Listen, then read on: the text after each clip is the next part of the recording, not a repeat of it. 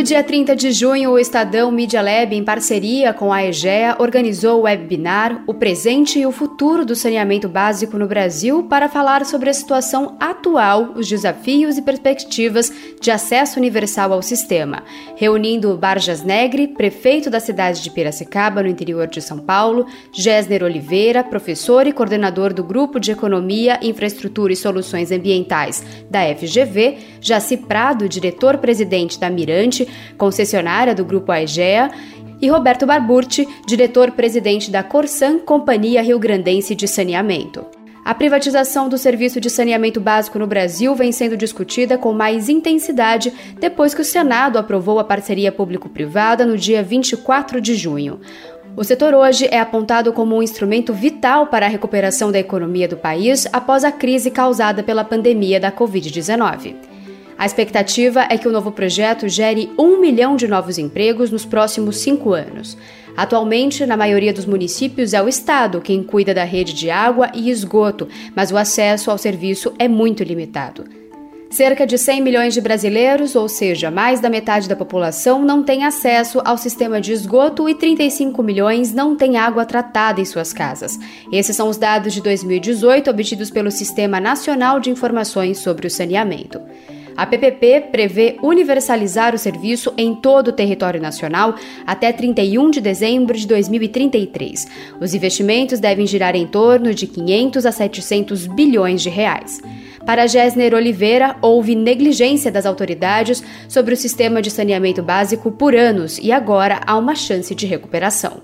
O Brasil ah, teve uma negligência histórica em relação ao saneamento e felizmente há sinais de que essa negligência vai aos poucos sendo superada. O, o novo marco não vai fazer milagre, mas ele contém é, dispositivos muito interessantes que podem ajudar muito para tentar eliminar esse déficit enorme do saneamento. Você mencionou um deles, que me parece talvez o mais vergonhoso, que metade da população não tem coleta de esgoto. É, mas o, quais são as três palavras-chave do, do novo marco? A primeira palavra-chave é, é, regulação, boa regulação. Né? Porque hoje nós temos um, uma, um número muito grande de agências reguladoras, é, com regras muitas vezes é, díspares entre si, contraditórias, e é muito importante é, haver garantia de que você tenha regras estáveis, com excelência elaboradas, com excelência técnica e que têm segurança jurídica aqueles que vão uh, investir. É, nós temos aqui dois presidentes de empresas, naturalmente vão, é, vão fazer depoimentos uh, nessa direção, suponho. Então, regulação é a primeira palavra. A segunda palavra é competição. É, as empresas uh, públicas hoje representam cerca de três quartos do mercado, aproximadamente, é, há, há, empresas que públicas são boas, empresas públicas que não, não, não são boas. Não se trata de, de falar, olha, a, a pública é ruim, a privada é boa, ou vice-versa. Mas a verdade é que é, até hoje houve pouca competição pelos mercados. Né? Então, havia contratos de programa que as empresas públicas tinham e elas não precisavam licitar a, ao, é, ao terminar esses contratos. O que o novo marco faz é introduzir competição com um, um, um período de transição, com um certo gradualismo, mas introduz mais competição pelo mercado, que é muito positivo. Terceira palavra-chave é eficiência. Há uma preocupação ao longo de todo o ato normativo é, em estabelecer metas, em estabelecer critérios de eficiência, é, em ter contratos realmente substantivos que tenham compromissos claros com a população. Do ponto de vista corporativo, Jaci Prado acredita que o investimento atual no setor é baixo comparado ao que já se investiu no passado, e os governos devem tratar o tema como uma questão de prioridade.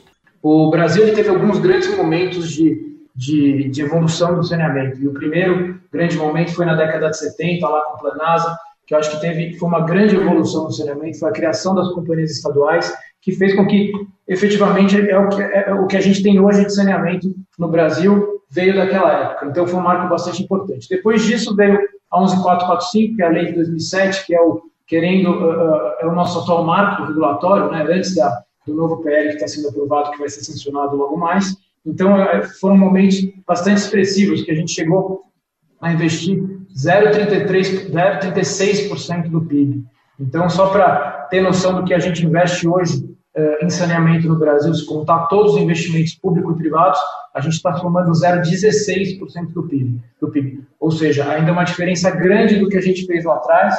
O investimento, investimento hoje, basicamente, ele não, ele não é suficiente para cumprir a manutenção do que já existe. Então, isso é um, é um cenário bastante importante, ainda mais alinhado agora com, com, com a pandemia que a gente tem, que saneamento virou prioridade de todos uh, os governos. Né? Acho que chegou o momento dos governos adotarem isso como prioridade e acho que a gente tem um, uma boa perspectiva pela frente, como citou o Jéssica. Já Roberto Barbucci vê como vital importância a questão das metas, já que isso é fundamental para que o novo sistema funcione em um país como o Brasil, que tem regiões tão diferentes a questão do, do compromisso claro de, de, entregas, né, de ter metas. A gente já tem hoje no nosso regramento essas metas, mas eu acho que o novo marco ele traz aí é, uma série de elementos que permitem né, que essas metas de fato elas é, venham a nortear né, e, e, que sejam de fato cumpridas é, por conta da penalidade, das, sanções que o não cumprimento dessas entregas vai implicar. Né? Então, eu gostaria de, de, ressaltar esse ponto, né? E como já foi colocado, né, o Brasil é muito diverso, né? Então, é, o saneamento ele tem uma complexidade enorme porque você tem essa situação que, é, com algumas exceções, mas a regra é que a concessão ela se dá a nível de cada município. Então, as, as realidades de cada município são extremamente diversas. Então, a forma como você vai buscar essa entrega é, que é a da universalização né, do tratamento e, e, e, recolhimento de esgoto e a questão da, da, entrega da água de qualidade, eu acho que isso né, é algo que é, o marco, de uma forma geral, ele dá os parâmetros, né, então a própria questão agora da Agência Nacional de Águas, a ANA, colocar as diretrizes gerais, é, eu acho que isso é extremamente importante para dar uma segurança maior para os investidores, mas a gente vai continuar a ter o elemento ah, regional, municipal, estadual como extremamente relevante. E, e, é nesse sentido, então, que eu queria talvez fazer mais uma observação, é, para a gente estar atento aí às diversidades regionais e às diferentes formas que existem né, para se, para se buscar o, o, objetivo que é o que, que é o que conta.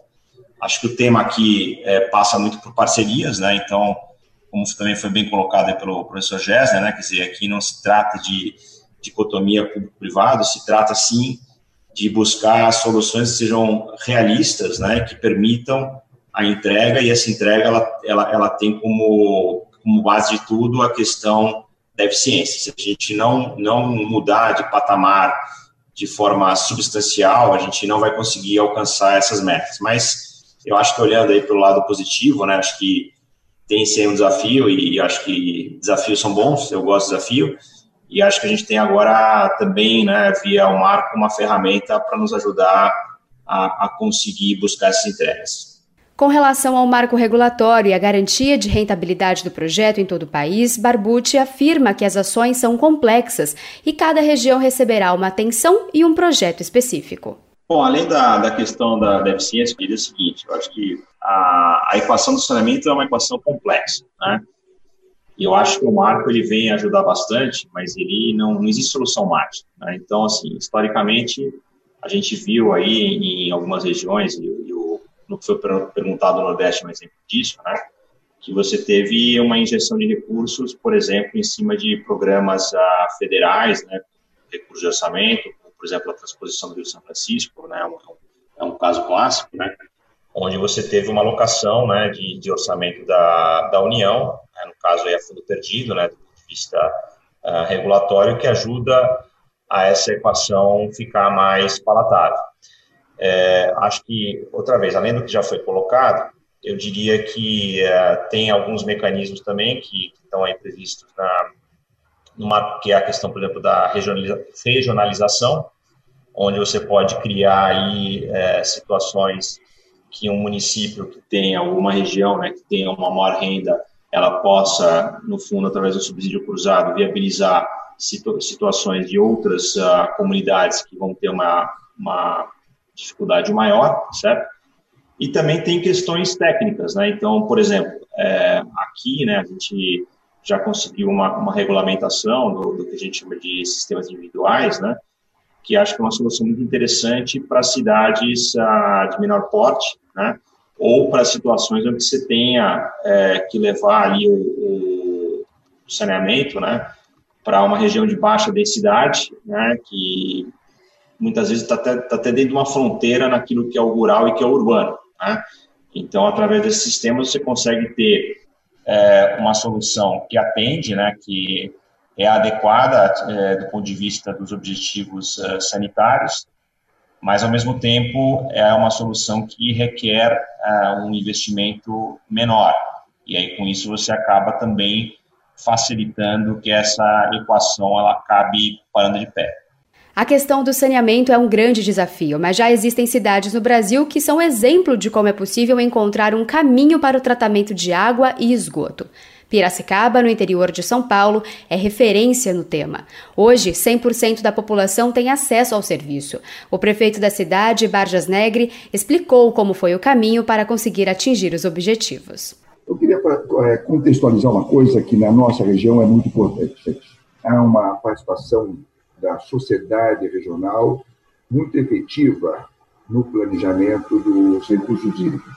O Comitê das Bacias Hidrográficas do Piracicaba, Jundiaí e Capivari funciona há cerca de 30 anos, com participação dos vereadores, participação dos prefeitos, a participação do Ministério Público, das universidades, e a, a região ela tem um plano e é um plano que estabelece meta por 10, por 15, por 20 anos, que esses planos vão sendo atualizados periodicamente.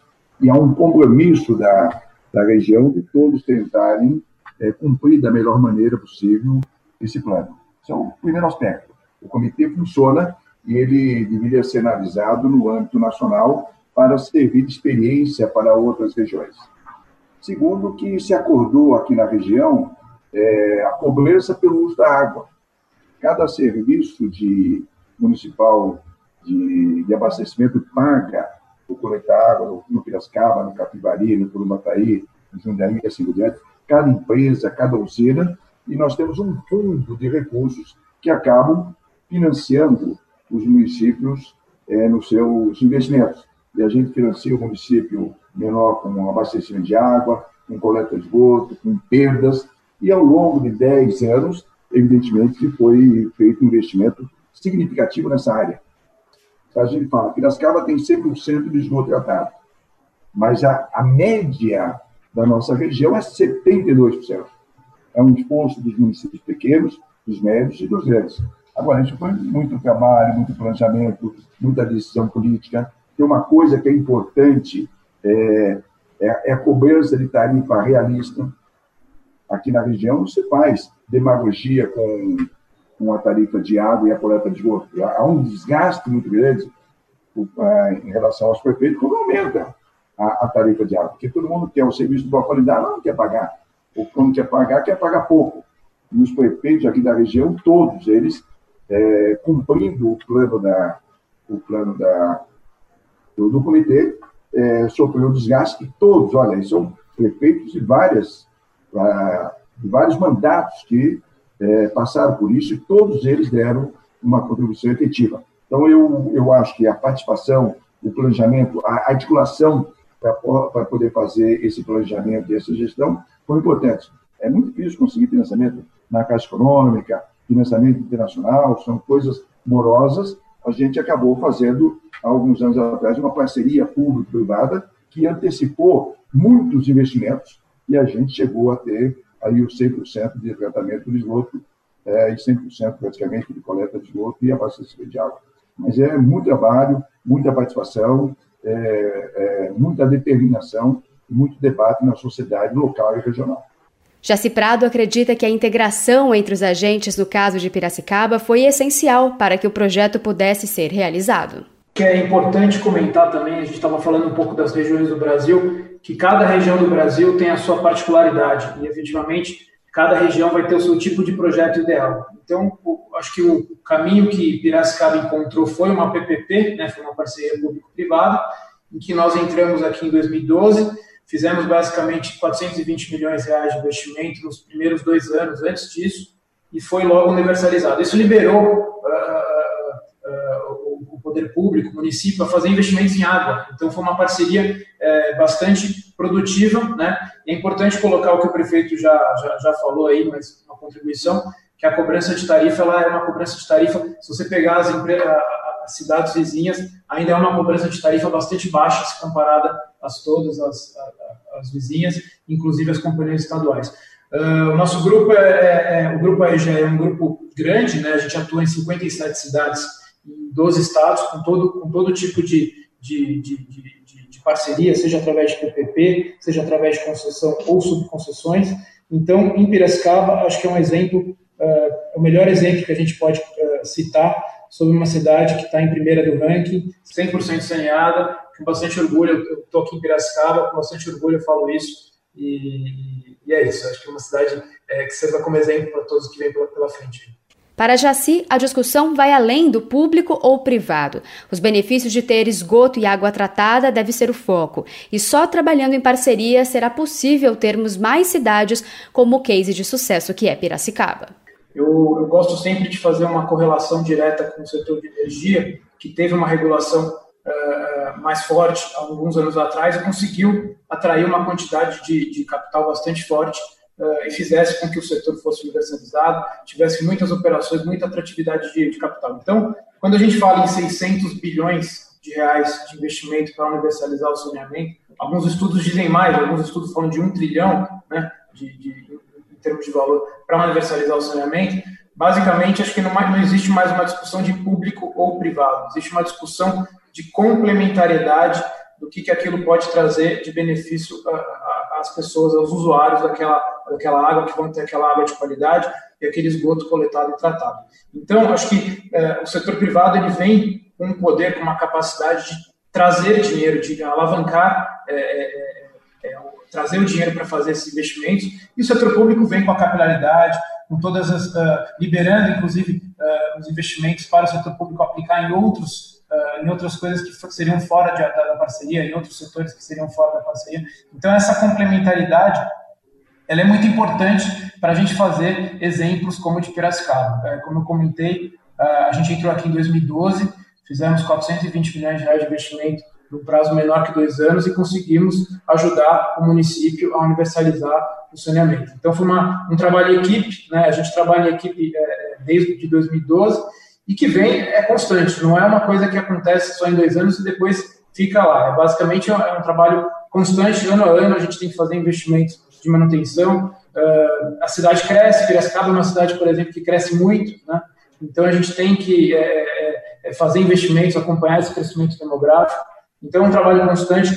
Nosso grupo, grupo, o grupo AEGEA, a gente tem outras PPPs, temos PPPs no Rio Grande do Sul, tem um PPP no Espírito Santo e tem outras diversas concessões. Nosso total de municípios são 57 municípios atendidos hoje pela empresa, em todos os modelos de negócio uh, possível. Então, cada região tem o seu modelo de negócio ideal e acho que o caminho é a gente conseguir achar o modelo de negócio ideal para cada região. Se o Nordeste tem números piores, tem números uh, que precisam de mais atenção, a gente vai achar um modelo de negócio ideal. O BNDES hoje ele faz um, um trabalho, como o Jéssica citou, um trabalho muito importante, que é, são os estudos desses estados, e basicamente é, para desestatização, ou seja, é, trazer parceiro privado para conseguir fazer esses investimentos e levar um pouco mais de dignidade de saúde para aquelas pessoas.